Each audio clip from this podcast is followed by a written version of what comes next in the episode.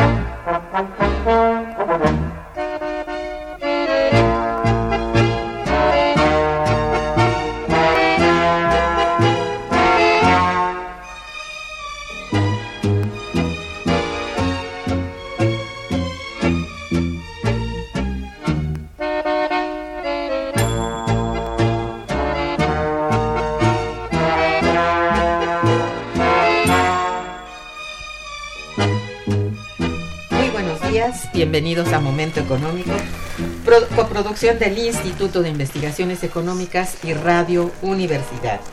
Les saluda Irma Manrique, investigadora del Instituto de Investigaciones Económicas, hoy jueves 14 de febrero de 2019.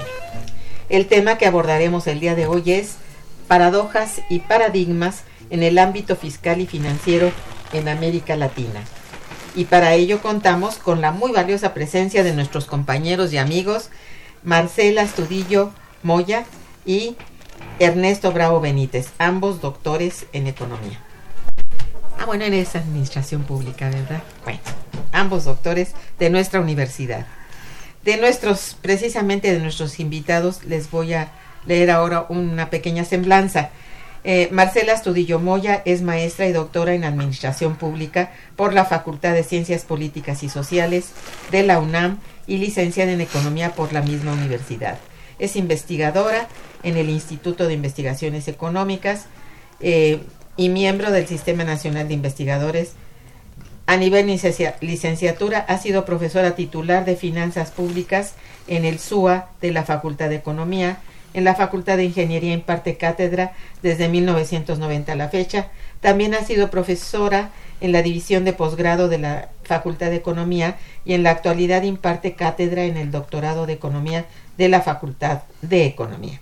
Es autora de numerosos materiales de apoyo a la docencia, como son Conceptos básicos del federalismo fiscal, El caso de México, Fundamentos de Economía, primera y segunda edición.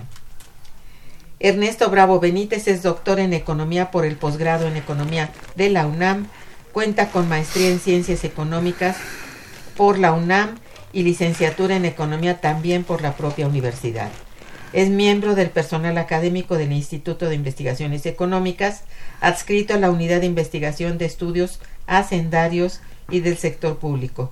Sus líneas de investigación son Estado y Cambio Institucional, Economía Monetaria, Crecimiento y Desarrollo.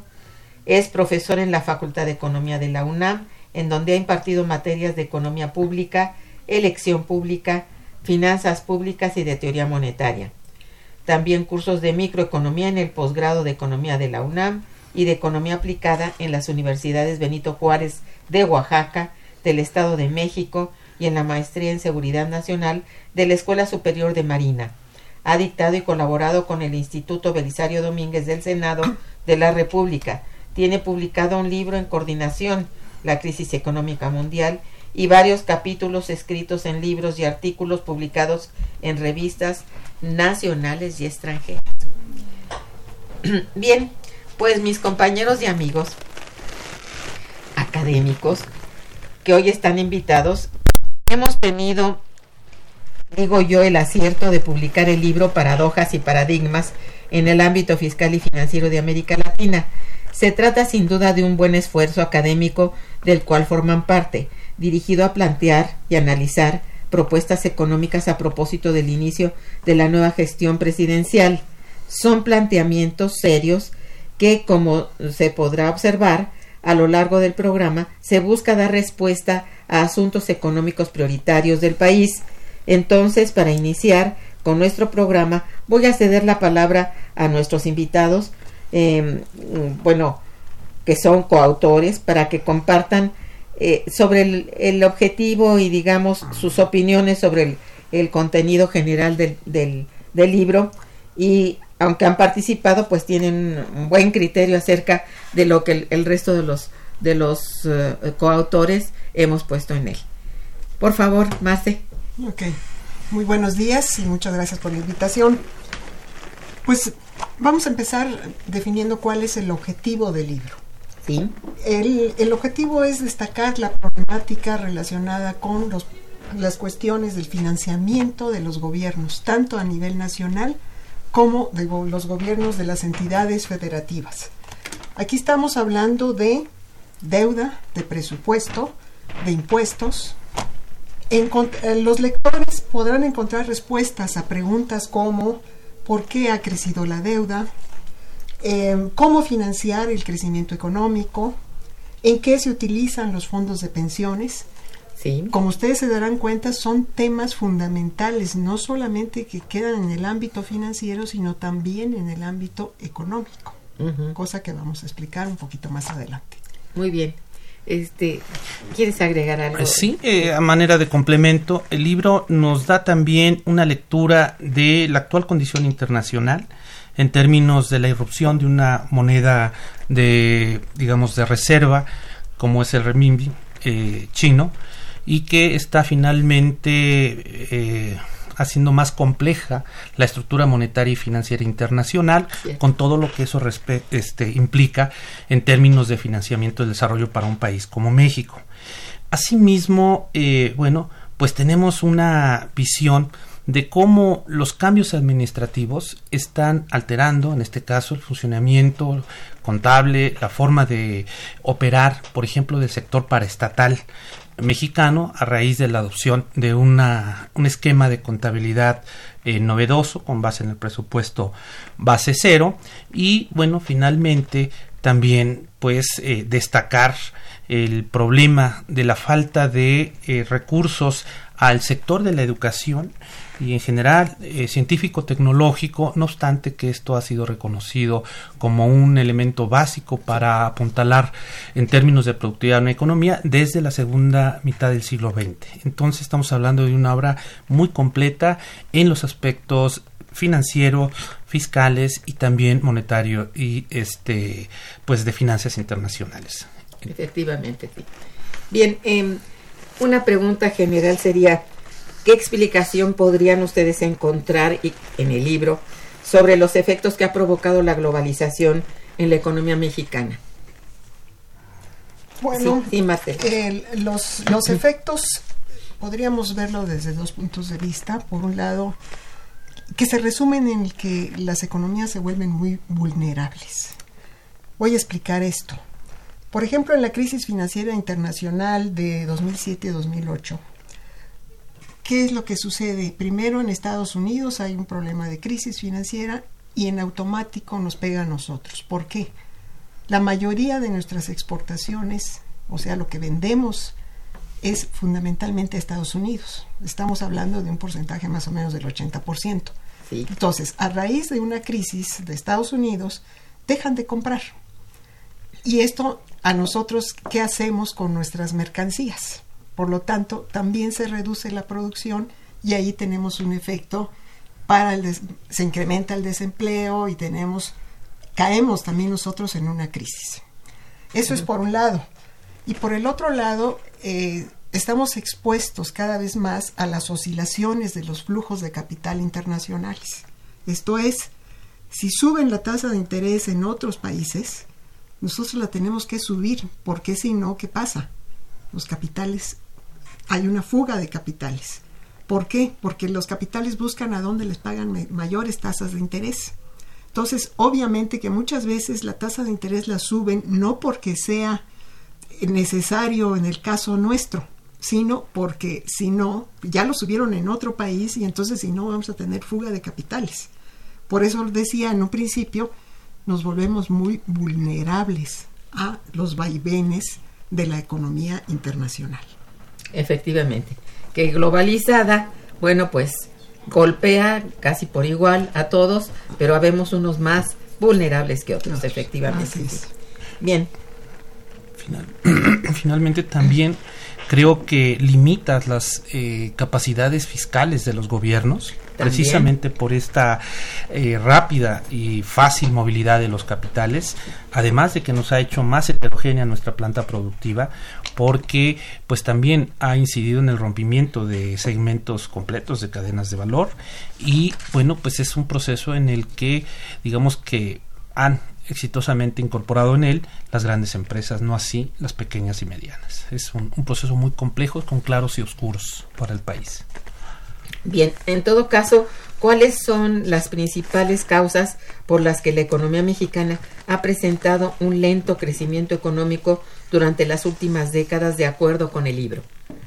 Pues de acuerdo con el libro, precisamente estas crisis financieras es lo que hace que finalmente eh, los países eh, que estamos en el tercer mundo o eh, como le queramos llamar, pues no tenemos manera de poder crecer porque nos falta financiamiento. Por una razón o por otra, el tipo de cambio también cuando esto nos afecta, o sea, hay muchas situaciones pero que se dan en el extranjero no en México. Y esto hace que nosotros no, no tengamos mm, recursos para poder crecer. Sí. Pues podríamos decir finalmente que no hemos tenido, con base en nuestra incorporación, finalmente en la globalización y en todo esta cauda de crisis sistémicas a las que nos hemos enfrentado a raíz de la apertura plena que fue fundamentalmente en 1994, pues la posibilidad de incrementar los niveles de inversión, por ejemplo, hablábamos de las empresas paraestatales, bueno, pues en México llegamos a invertir cerca del 8 8 puntos porcentuales en la parte gubernamental y eso era, digamos, un motor que dinamizaba la economía en general y los niveles que tenemos de inversión son del 2.5% en promedio, en términos, por ejemplo, de la formación bruta de capital fijo público. Entonces, junto con otros elementos como la informalidad, ¿verdad? Y obviamente, pues este proceso de financiarización que ha polarizado mucho el ingreso, ¿verdad? En donde, bueno, pues eh, se está afectando directamente al mercado interno por esos procesos, digamos, contradictorios eh, en donde, bueno, los grupos económicos, gracias a la globalización, están acumulando mayor renta en demérito finalmente de las clases medias y bajas, que son un puntal eh, importante para el mercado interno y a partir de ahí aspirar a mayores niveles de crecimiento. Sí, efectivamente, esto que estás diciendo al final ha sido una gravísima consecuencia de justamente de que grupos económicos dominantes, los más fuertes, han podido a través de la banca apropiarse del ahorro de los trabajadores precisamente con esta cuestión de los fondos de retiro.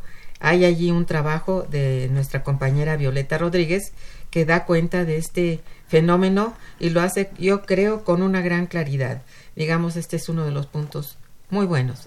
Y yo creo que vale la pena destacar que en ese, en ese capítulo se señala cómo se ha roto la, liga, digamos, entre el financiamiento, entre los fondos, y que no se va al sector productivo, sino que se dedica a compra de bonos. Exacto. Y esto hace que finalmente tampoco tengamos por esa vía recursos para poder producir y, esto significaría crecer. Es decir, la financiarización de los recursos, justamente el el punto pues de, de, este y, un tema particularmente importante que es motivo de discusión nacional verdad el, el Infonavit y eh, pues una de las aristas que lo están definiendo como un organismo con múltiples problemas, pero que tendríamos en esta en este trabajo una lectura muy completa para entender su dinámica y el porqué de esta problemática tan eh, difícil que está atravesando. Así es. Bien, este vamos a un a una breve pausa. Estamos en momento económico conversando con nuestros compañeros la doctora Marcela Astudillo Moya y el doctor Ernesto Bravo Benítez sobre paradojas y paradigmas en el ámbito fiscal y financiero en América Latina. Este, esta breve pausa es musical y, e informativa. Una vez hecho, regresaremos. Está escuchando Momento Económico. El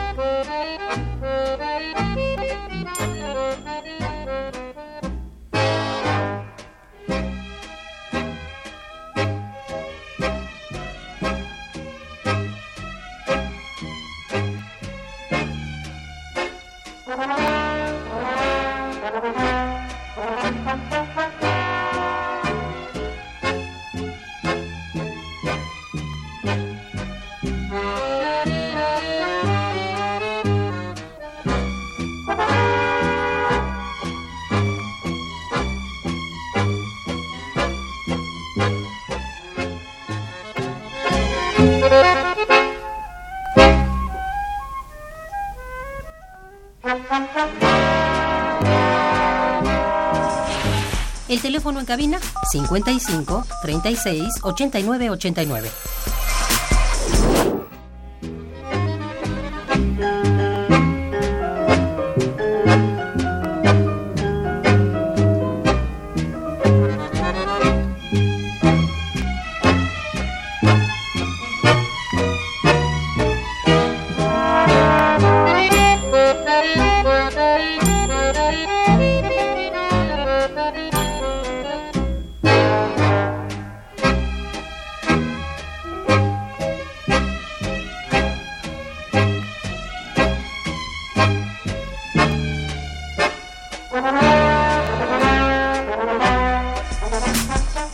Continuamos en Momento Económico.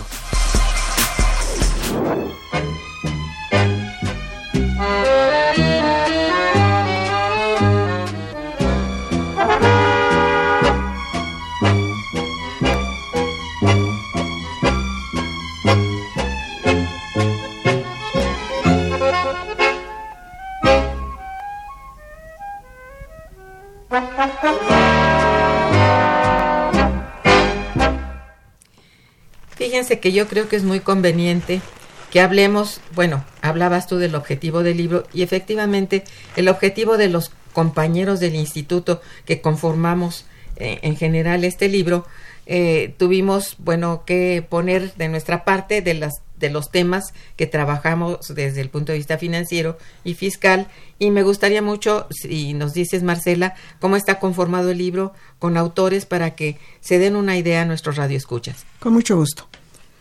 Son ocho capítulos eh, de los cuales se tratan temas tan importantes como, por ejemplo, la política fiscal y el ciclo económico.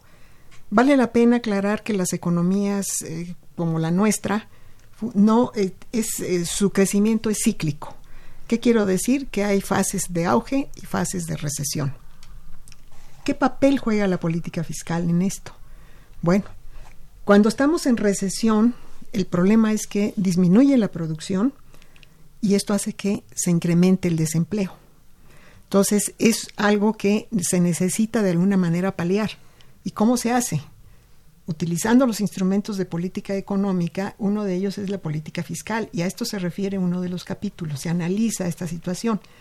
¿Cómo podemos nosotros incidir en, ese, en, esa, en esa curva, digamos, para no caer tanto en el, en el fondo?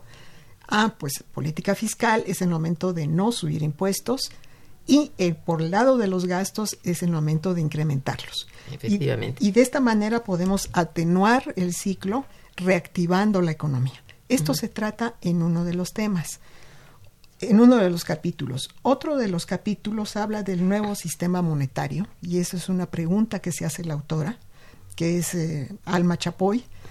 Si es, dado la, la importancia de la economía china, si, esta, si su moneda va a llegar a ser una moneda de reserva y que de alguna manera se está pensando que es probable que desplace al, al, Al dólar. dólar, sí. Entonces, ese es otro de los puntos que es, que es analizado aquí con mucho detalle, muy, este, muy sistemático el análisis. Hay otro sobre la falta de fin, otro capítulo sobre la falta de financiamiento a la educación superior. Este es un tema de gran relevancia para nuestro país. ¿Por qué? Porque si no hay recursos para la educación superior, para la investigación científica, nunca vamos a dejar de ser dependientes de la tecnología de otros países. Por ejemplo, aquí, ¿qué, ¿cuál es el problema de la dependencia de tecnología de otros países? Que ellos tienen otras necesidades. Por ejemplo, ahorita la, la tendencia es a utilizar robots. ¿Por qué? Pues porque ellos no tienen tanta mano de obra desocupada como en el caso nuestro. Entonces, esto obviamente nosotros importamos esa tecnología y lo que hacemos es agravar nuestro problema de desempleo, que de por sí ya lo tenemos. Esa es una, este es otro de los, de los capítulos. Se tratan dos, te, dos capítulos sobre deuda. Uno, deuda soberana, o sea, la deuda de los países, y específicamente se estudia el caso de Argentina, Brasil y México, que eh, cómo les ha afectado las, las crisis económicas, financieras de los países desarrollados y cómo nos afecta a toda la región. Estamos hablando de Latinoamérica. Y también se trata otro, otro capítulo sobre la deuda pública subnacional. Esto es la deuda pública de los estados, de las entidades federativas. En esta parte es conveniente aclarar varias cosas. Una de ellas es el problema de la coordinación fiscal, o sea, ¿de dónde obtienen los recursos las entidades federativas? Ah, hay un sistema en el cual está establecido que el gobierno federal cobra unos impuestos, los estados otros y los municipios otro. El problema es que los impuestos de mayor capacidad recaudatoria los cobra el gobierno federal. Y los gobiernos estatales y municipales cobran impuestos muy bajos. Entonces tienen un problema allí de déficit continuo. ¿Por qué? Pues porque no tienen los ingresos suficientes. Entonces esto se analiza de una manera muy clara en este capítulo de deuda subnacional, porque además tienen el problema de, nosotros hemos hecho estudios sobre la deuda subnacional, por ejemplo, en la Ciudad de México, y resulta que uno puede saber cuánto es lo que se adeuda, a quiénes se les adeuda, pero no es posible saber para qué se utilizó el dinero. Esta falta de transparencia es uno de los puntos nodales. Ahorita estamos trabajando el caso de Nuevo León y nos encontramos con lo mismo. En Nuevo León encontramos los datos de cuánto es lo que debe, eh, se ve una curva eh, que crece de, la, la, de una manera exponencial la deuda a partir de la crisis financiera que venimos mencionando, pero no podemos saber en qué se ha dedicado. De acuerdo con la Constitución, deberían de dedicarlo a actividades productivas. Sin embargo, eh, analizando los, los, lo, la poca información que hay, no se puede saber. Lo que hicimos fue ver cuál es la tendencia, por un lado, de las, de las inversiones productivas y por el otro lado de la deuda. Y vi, era de esperarse que crecieran ambos igual. Pues resulta que no. Inclusive hay crecimiento a veces, decrece la inversión productiva mientras la deuda está creciendo. Sí. ¿Y qué es lo que crece? El gasto corriente. Es el gasto dedicado a salarios, a sueldos, a, a bienes que se, son consumibles, pero no, a pesar de que la ley establece que debe dedicarse a la inversión productiva, eso no se hace. Estos son algunos de los temas. Bueno, y no se hace, habría que también este, decir que es porque tienen un grado de soberanía que les otorga la Constitución y que la hacen valer en este caso, ¿no? Así es. Y aunque hay una ley de disciplina fiscal, pues muy actual, todavía esta no llega a tocar los puntos, digamos, en donde la soberanía es eh, vulnerada, por Sí. decirlo de alguna manera. ¿no? Sí, porque de Sí, hecho las leyes están, están, sin embargo sí. no se cumplen. Así es. El otro, cap- otro capítulo es el presupuesto base cero, que lo trata este el colega Sí, eh, del sector paraestatal y las empresas productivas. Este, este presupuesto se suponía que era- iba a ser el que se iba a implementar, sin embargo, eh, ya se dejó de lado. Era prácticamente imposible porque tenemos un presupuesto ya todo previamente Dedicado. destinado sí, a- a- a otras cosas. sí. Y, y finalmente, el otro capítulo es la administración financiarizada del Fondo de Vivienda de los Trabajadores, que como ya mencionamos, aquí se analiza cómo eh, estos fondos se- no se dedican a las actividades productivas, sino a la compra de bonos. Como verán, los temas son muy amplios, están tratados de una manera muy, este, muy esquemática para, eh, y analítica para finalmente poder hacer propuestas de solución a cada uno de estos temas. Así es. Bien, pues te agradezco mucho la reseña general de esto. Eh, yo te preguntaría en específico, tú te refieres en tu en tu trabajo al impuesto predial en el caso específico del municipio de Guasave. ¿Por qué razón enfocaste en este municipio y qué es lo que sucede con su impuesto predial? Bien, muchas gracias. Bueno, prá- prácticamente son dos razones. Por un lado, Guasave es el corazón agrícola de México. Esto tiene una característica muy específica. Es uno de los 18 municipios de Sinaloa. El 71% de su superficie se dedica a actividades agrícolas y de los cuales básicamente son 26 cultivos, maíz, frijol, sorgo y garbanzo. Y lo importante aquí que el 67% de la producción global del maíz lo hace lo Guasave. Esa es una característica que ahorita vamos a ver de qué manera afecta al impuesto predial.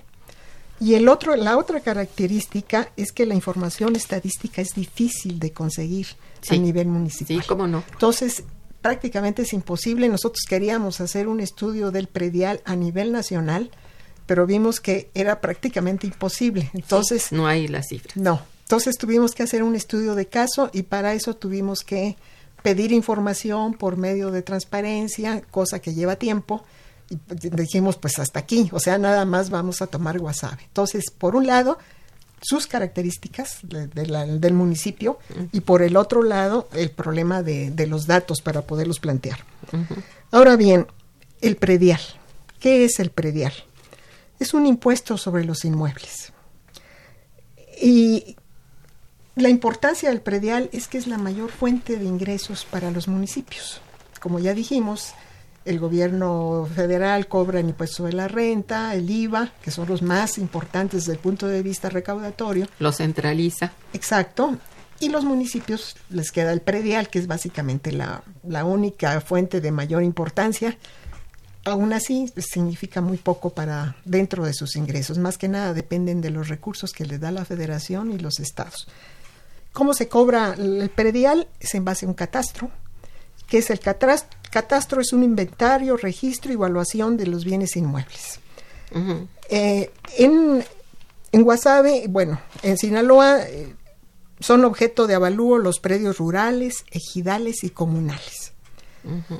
En el caso de los predios rurales, en un principio se cobraba en función del terreno, pero resulta que los dueños de los terrenos decían, pues no produzco nada y por lo tanto no tengo dinero para pagar el predial.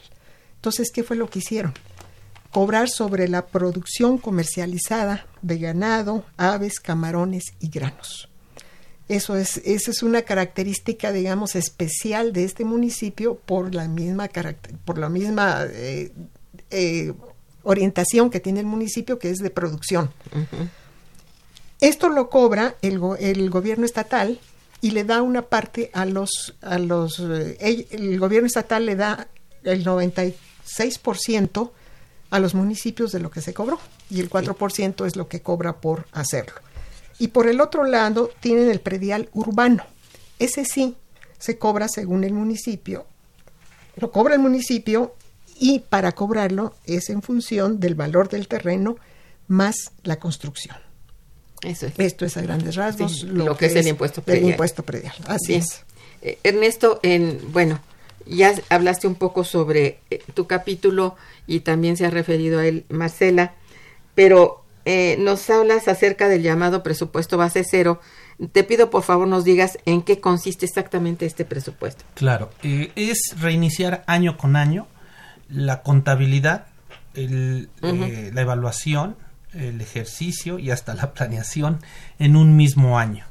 de tal manera que si no se alcanzaron los objetivos, bueno, el próximo año se empieza de cero, hablando por ejemplo de un programa en particular.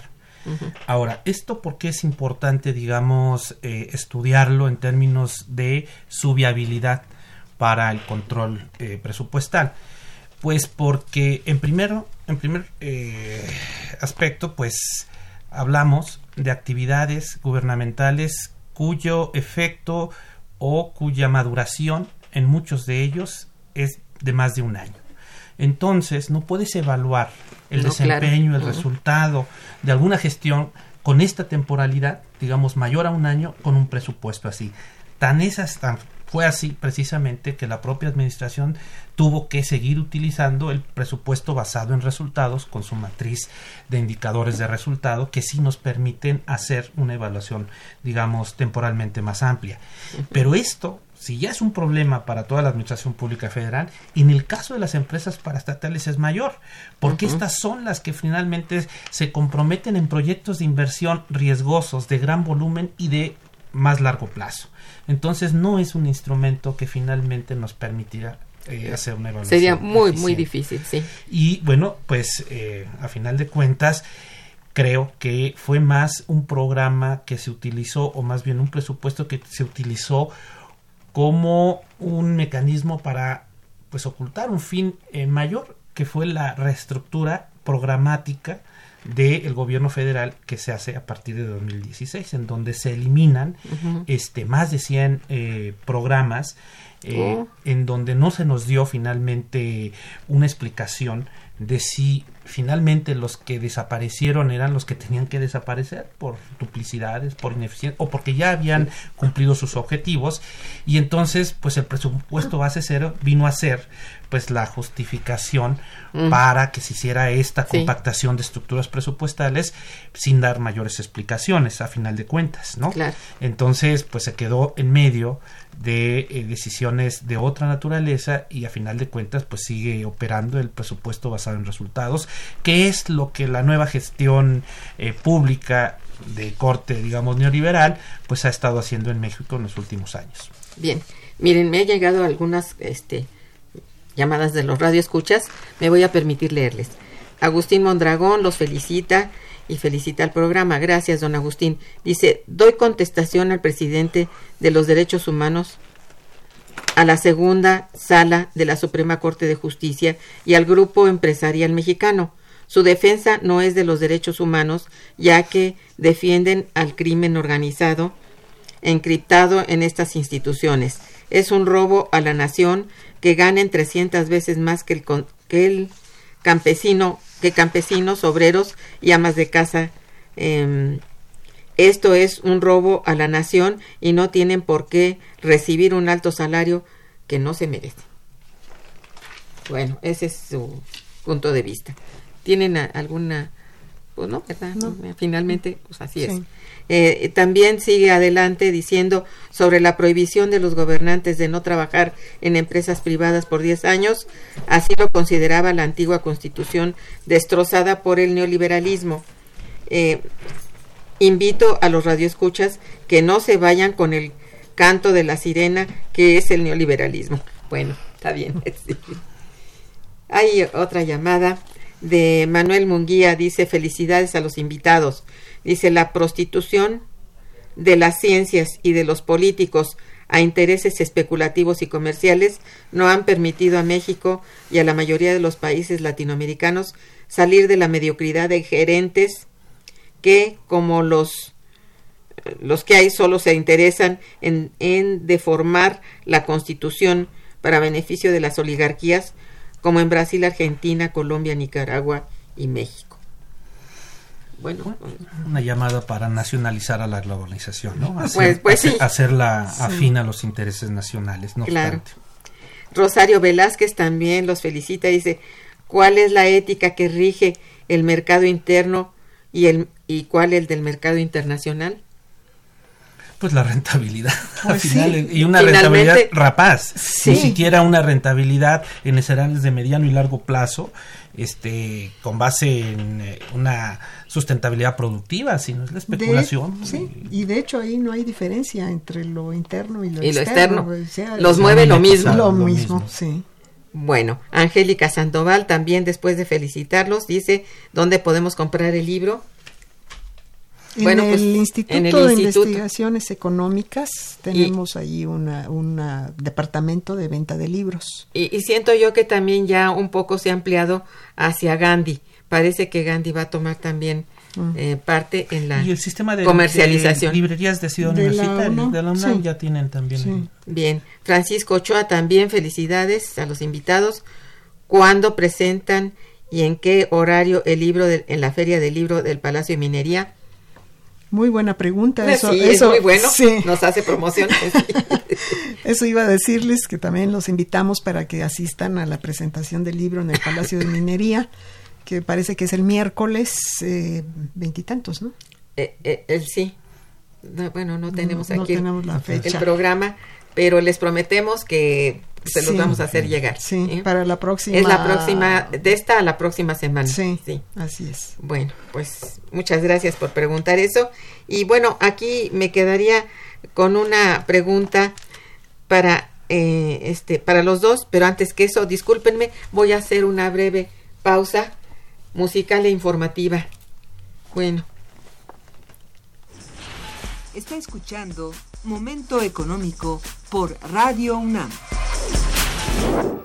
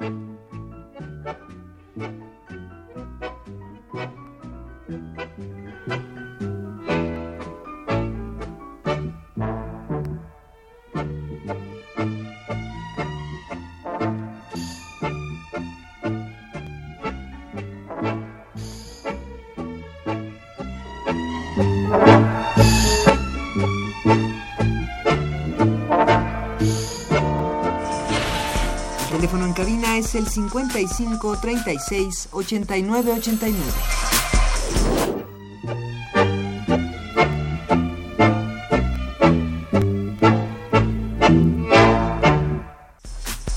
Continuamos en Momento Económico. Bueno, una pregunta que quisiera plantearte, Marcela, es sobre mismo el impuesto predial. ¿Es este impuesto en nuestros días un elemento fundamental para una buena recaudación en la economía? Por supuesto que sí. Es, Yo creo que tiene un gran peso y quiero que tú lo menciones, Sí. por favor. y voy a decir por qué. Sí. Eh, los gobiernos locales actualmente desempeñan un papel fundamental en el crecimiento económico. Sí. La, eh, se considera que pueden ser catalizadores del crecimiento económico. Para ello se requieren dos cosas, localización de las empresas y provisión de infraestructura. Ahora, para atraer inversiones, ¿cómo se le hace?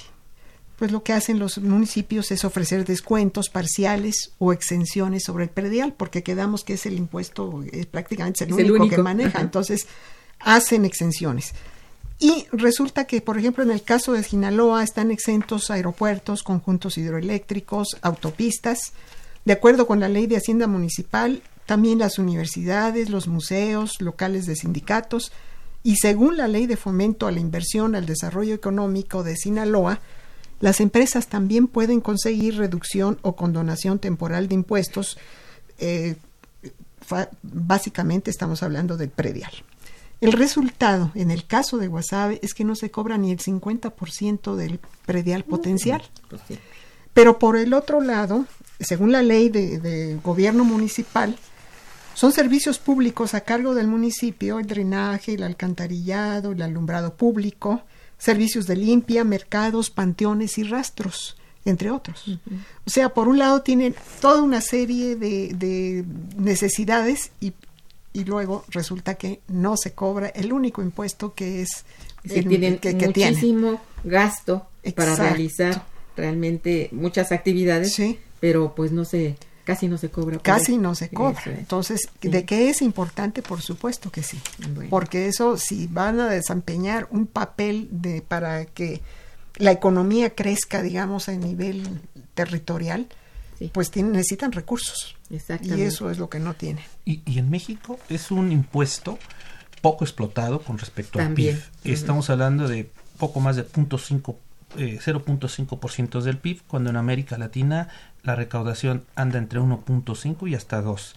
Y en países desarrollados la recaudación por predial llega a 3 y hasta 3.5 por- puntos porcentuales del PIB. Es decir, que hay bastante finalmente para Sí. explotar a este impuesto Hay un margen, claro. con esta finalidad. Ahora, eh, de esto, eh, ¿cuál es la razón? Por un lado, este, tenemos el problema de que eh, no, se, no se tienen las técnicas suficientes para, para cobrarlos. Oh, Pero, por el otro lado, no hay una in- vinculación entre ingresos y gastos públicos. Esto es, yo no sé en qué están usando ese impuesto. Si yo ciudadano eh, pago mi predial y veo que está limpia la calle, no hay baches, que hay alumbrado público, pues seguramente la gente va a dejar de evadir o va a evadir menos. Pero si no hay nada. No hay nada, si yo tengo que pasar los baches y se me rompe la llanta o, no hay luz, eh, necesariamente pues dices, ¿para qué voy a pagar si no, no veo para qué está sirviendo? Entonces, eso es, creo que eso es una parte fundamental del problema que tenemos de baja recaudación del predial y que además los municipios, es caro para los municipios el hacer los, los catastros, obviamente. Y muy difícil cobrar. Sí, es muy difícil. Además, ahí hay problemas de tipo político Sí.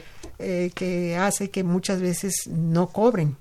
Y es todo un círculo vicioso. Exactamente. Bien, eh, quiero decirle a nuestro radio escucha que hizo la pregunta sobre dónde se presenta el libro.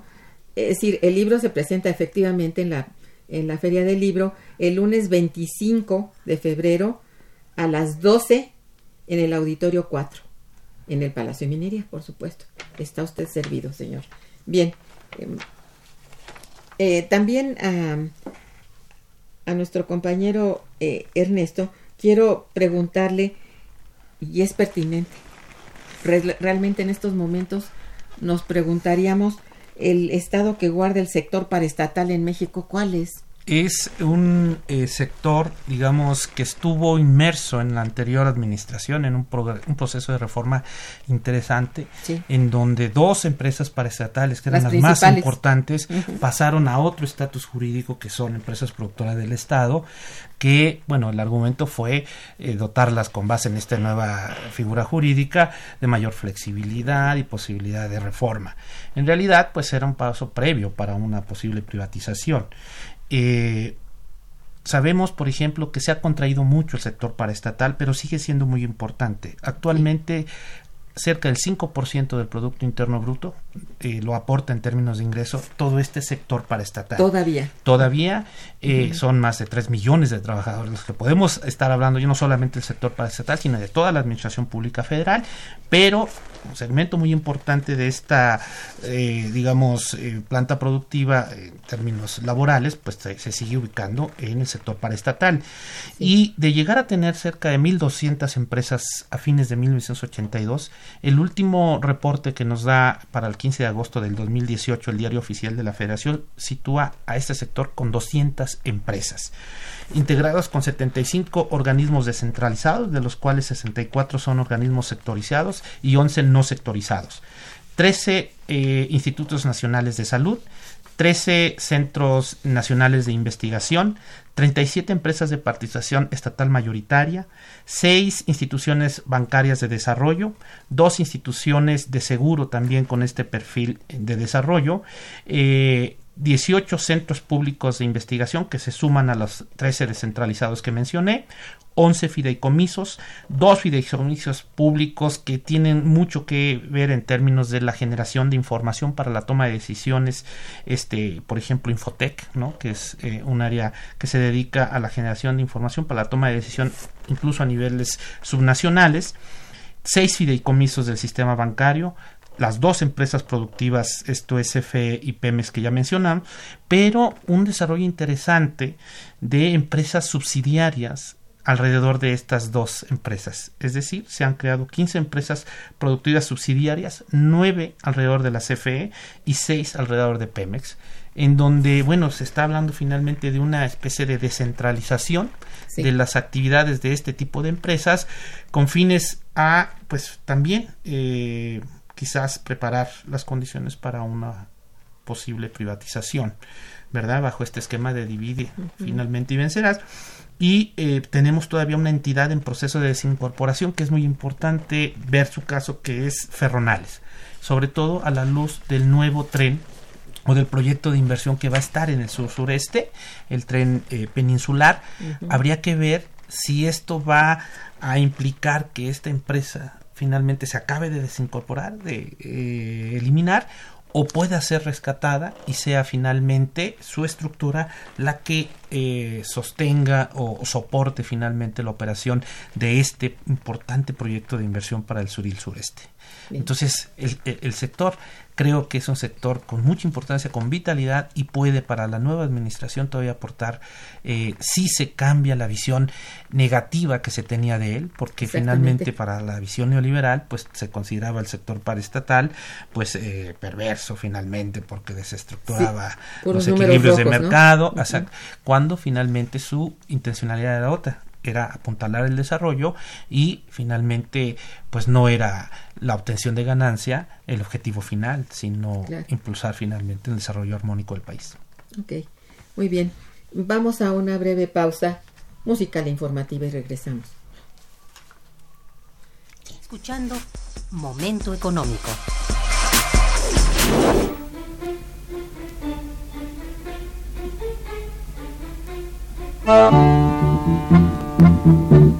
Música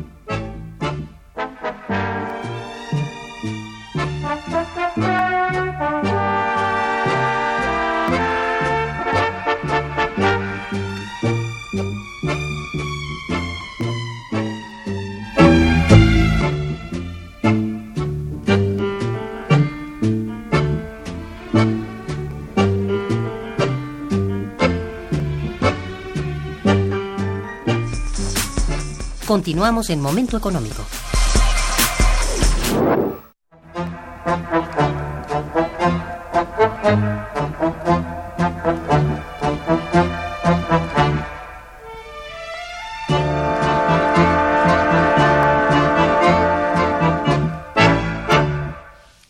Bien, yo voy todavía sobre el, el predial. Creo que es muy importante este asunto del, del impuesto predial, debido a que, como ya lo habías explicado anteriormente, es, bueno, de hecho, no solamente el único, hay algunos otros que cobran, pero el más importante impuesto que cobran municipios, ¿no?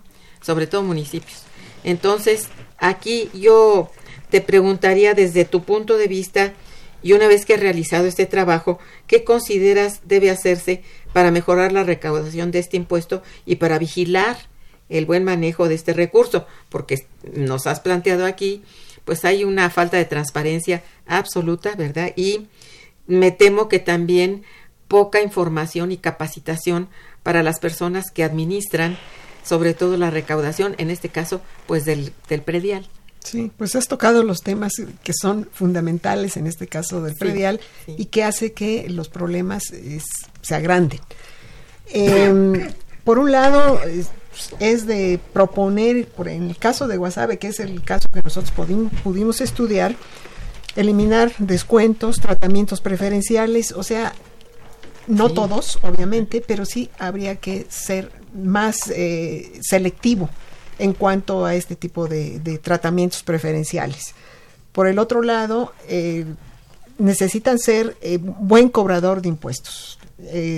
Necesitan para ello tener eh, empleados que sepan hacerlo. Es caro hacerlo, pero es indispensable. sí. Y por el otro lado, transparentar la gestión. Eso es muy importante que rindan cuentas, porque de otra manera es eh, la gente pues lo vuelve un eh, eh, lo ve como un regalo el pagar el predial y entonces mejor no lo hago. Sí. Hay gente, hay muchos que no tienen, no han pagado predial durante muchísimos años y los, si llegan a pagarlo es cuando venden el, el terreno y si no, pues ahí se quedan sin pagar nada. No, pues qué mal. Pero es por lo mismo de que no hay una, una, una liga entre lo que estoy pagando y lo que estoy recibiendo. Sí, y eso Esos. vale para casi todos los impuestos, ¿no? Así Pero es. en este que es el único, Que, y que es el que sí puedo saber, ma- por la misma proximidad del gobierno municipal con la población, sí puedo te- tener más idea de a qué se está dedicando. bueno, como hemos tenido mucha presión de tiempo y, y varias cosas que, que informar a ustedes, me olvidé de decirles que hay tres ejemplares para nuestros radioescuchas que han estado hablando y que pues todavía tienen chance de hacer algunas preguntas. Yo les voy a plantear aquí algunas de Samuel Bautista que los felicita y dice agradece la investigación tan ilustrativa que realizan en esta publicación. Muchas Muchas gracias. gracias. Eh, también Elvia Lara Flores también los felicita y al programa. Gracias. Muchas gracias. Dice, ¿hay alguna manera de contactar a Alma Chapoy Bonifaz? ¿Pueden decir la- los horarios en que se presentará el libro en, en minería? Bueno, respecto a la maestra Alma Chapoy, ella se jubiló. Entonces, no tenemos realmente una forma de, de comunicación con ella. Mm, su contacto no, no es muy fácil. Y bueno, los horarios en que se presentará el libro es entre 12 y 12.45. Servidos. El lunes 25. El lunes. El lunes 25. 25 de febrero en el Auditorio 4. Eh, también Andrea Hernández felicita el, al programa Invitados, gracias. Gracias. ¿Y desde dónde se puede comprar el libro? En nuestro Instituto de Investigaciones Económicas y probablemente se comercialice hacia Gandhi. Y, en las librerías de la UNAM también. En las librerías de la UNAM está Sí. también, la, la- en la Facultad de Economía y en algunas otras partes. Y en la feria seguramente va a haber un stand donde van a ver Ahí, estos si asisten a la Sí. presentación, les prometemos tenerles ahí este, los libros. Eh, bueno, yo les pediría en eh, dos minutos para cada quien una conclusión de- principal de, de sus respectivos trabajos, si me hacen favor. O del libro en general. Pues yo me iría sobre el libro en general. Me parece bien. Y este, la conclusión es invitarlos a que lo lean. Como se habrán dado cuenta, los temas son muy variados y de gran importancia para la población en general, no nada más para los especialistas, sino estamos hablando de los efectos de- del sistema financiero en la economía y que nos llega a todos. Entonces, es. la invitación es a que lo lean. Es, está escrito de una manera muy sencilla este, y con un análisis profundo, serio. Con mucho cual- rigor, habría que decirlo, de parte de cada autor. Así Así, es. es. Bien, pues este lo has dicho muy bien, Ernesto. Bueno, yo eh, recomendaría finalmente el libro para los hacedores de la política económica. En Me parece muy bien. Finalmente, Sí. de el grado de aproximación que hace la obra, partiendo de temas generales de carácter global, pasando por la condición de los tres países más importantes de América Latina, en los que México se encuentra, llegando a una también descripción de la condición nacional en términos de crecimiento en unos artículos, baja a nivel subnacional y aterriza en municipio. Entonces, la variedad de temas, a final de cuentas, en esta coyuntura política que estamos, digamos, eh, transitando en, en nuestro país, creo que se aporta suficiente información para conducir la política económica con más elementos y con una, sobre todo una visión renovada porque en estos enfoques se tiene una lectura distinta de la que tienen organismos financieros internacionales y en las que también eh, internamente pues se comulgaba mucho con ellas, ¿no? Así. Cuando tenemos una realidad mucho muy compleja y estos artículos, la obra en general, dan digamos eh, muestra de esta visión alternativa. Muy Solamente quiero decir Sí, que se aportan elementos prácticamente para la toma de decisiones en cada uno de los artículos. Por eso es también muy útil, como dice Ernesto, que también para esto está, para los que hacen la política económica es muy conveniente. Esto es fabuloso y realmente está dedicado a hacer propuestas de política Exacto, económica. ¿no? exactamente. Muy bien, pues les agradezco muchísimo su presencia, sus comentarios muy útiles, muy, buenos y a nuestros ra- radioescuchas por su atención y participación. Eh, estuvo en los controles técnicos Socorro Montes, en la producción Araceli Martínez y Santiago Hernández, en la coordinación y conducción Irma Manrique, quien les desea muy buen día, pero mucho, mucho mejor fin de semana. Gracias.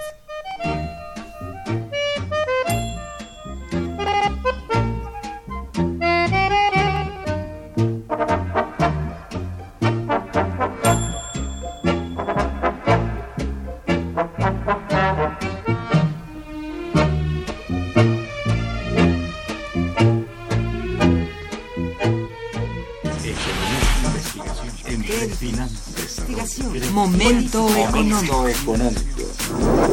Radio UNAM y el Instituto de Investigaciones Económicas presentó Momento económico. Momento económico.